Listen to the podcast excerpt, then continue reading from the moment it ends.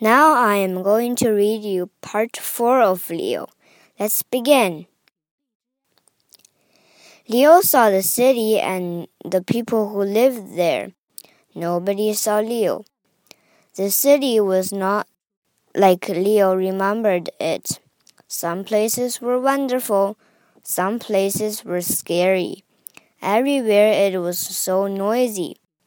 Leo went to a street corner where his favorite candy store used to be.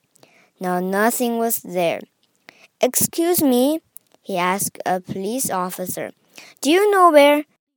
The officer wa walked right through him. 今天讲 Leo 这个故事第四部分。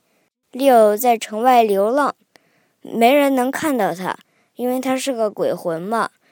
Leo 发现城市变样了，到处都很吵。 他过去喜欢的糖果店也不见了。他向警察问路，警察也不理他。以后会发生什么呢？听我下次接着讲。